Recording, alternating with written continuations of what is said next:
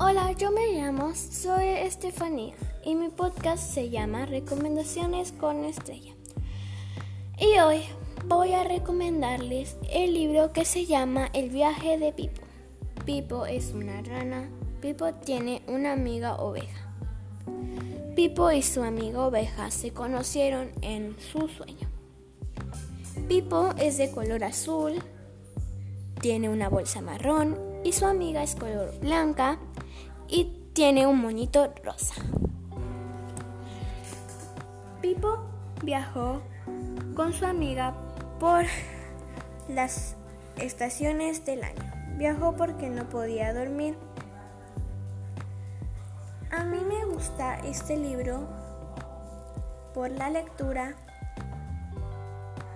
y me gustó la lectura porque viajó por las estaciones del año con su amiga oveja.